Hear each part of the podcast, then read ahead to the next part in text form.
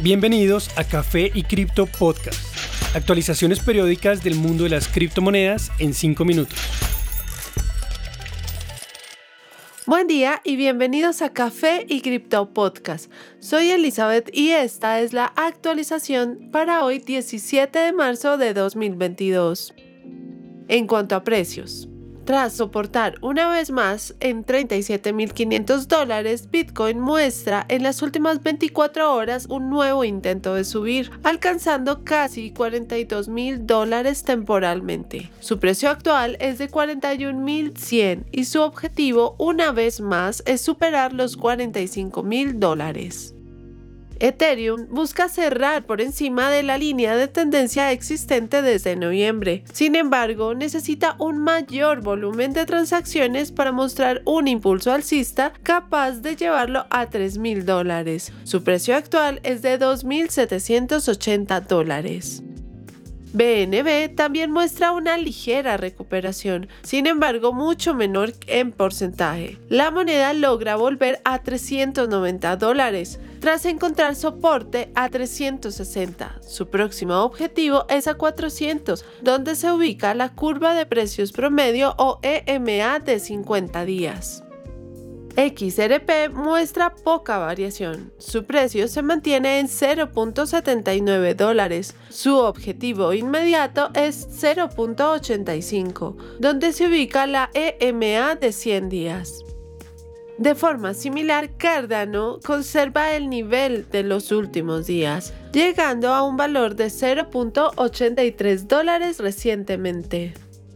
Las demás criptomonedas del top 10 recuperan entre 5 y 10% en los últimos días. En noticias. Ucrania acaba de legalizar cripto. El Ministerio de Transformación Digital del gobierno ucraniano anunció que el presidente Zelensky ha firmado la ley de activos virtuales que permitirá generar un marco legal para la adopción de las criptomonedas. La ley pasó por el Parlamento el 17 de febrero después de que una versión original fuera rechazada por el presidente. Las bolsas de criptomonedas podrán operar de forma forma legal y el mercado será regulado. Los bancos ucranianos también podrán abrir cuentas para firmas cripto, según dijo el ministerio en un tuit.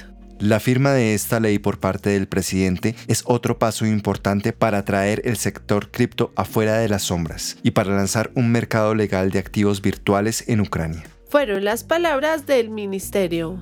Ucrania ha estado delante de la curva de adopción de Bitcoin, a pesar de estar en uno de los episodios más oscuros en la historia del país. Desde que fue invadida por Rusia, Ucrania ha recibido más de 100 millones de dólares en donaciones en criptomonedas. Hasta ahora, se sabe que Ucrania gastó al menos 15 millones en equipos militares y otras cosas. También planea lanzar una colección de NFTs conmemorando la guerra.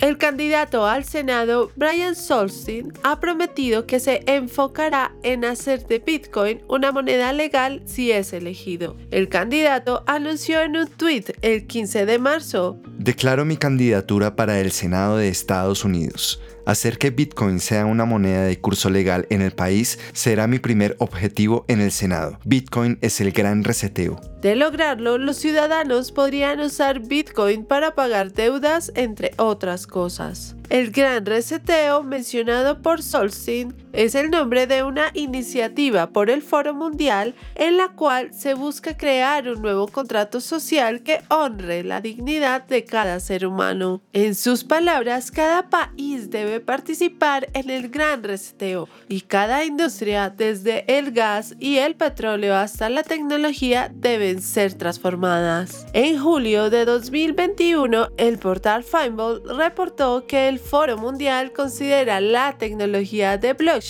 como una útil herramienta para incrementar la eficiencia y la equidad en los sistemas gubernamentales mientras reduce la corrupción. Notablemente, si el candidato del Senado es exitoso en hacer parte de este, Solstein no será el único pro Bitcoin allí. Hace unas semanas, la senadora Cynthia Loomis anunció que estaba finalizando una ley para integrar las criptomonedas en el sistema financiero del país.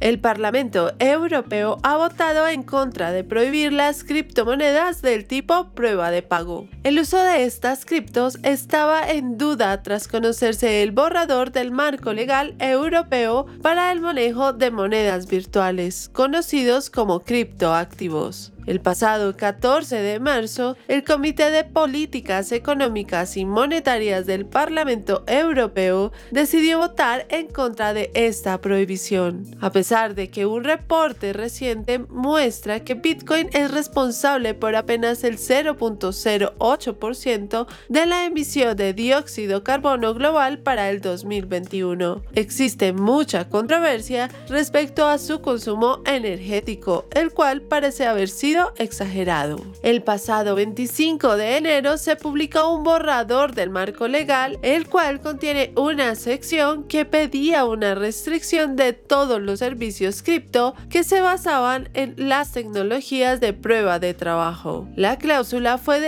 la cláusula fue descartada eventualmente como resultado de una protesta masiva por parte de la industria. Stefan Berger, un parlamentario europeo a cargo de este marco sugerido, dijo que esa parte problemática se ha removido, pero que aún no se tiene una decisión final al respecto.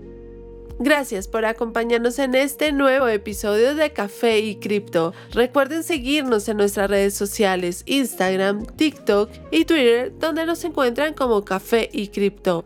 Y no olviden, la cadena de bloques vino para quedarse. Los artículos y análisis mencionados en este podcast no constituyen una recomendación u oferta de inversión ni una promesa de resultados futuros. Haremos todo lo posible para garantizar la precisión de la información incluida en este podcast sin asumir ninguna responsabilidad por información faltante o incorrecta. Las operaciones con criptomonedas implican un elevado riesgo, incluyendo pérdida parcial o total del capital invertido y pueden no ser adecuadas para todos los inversores.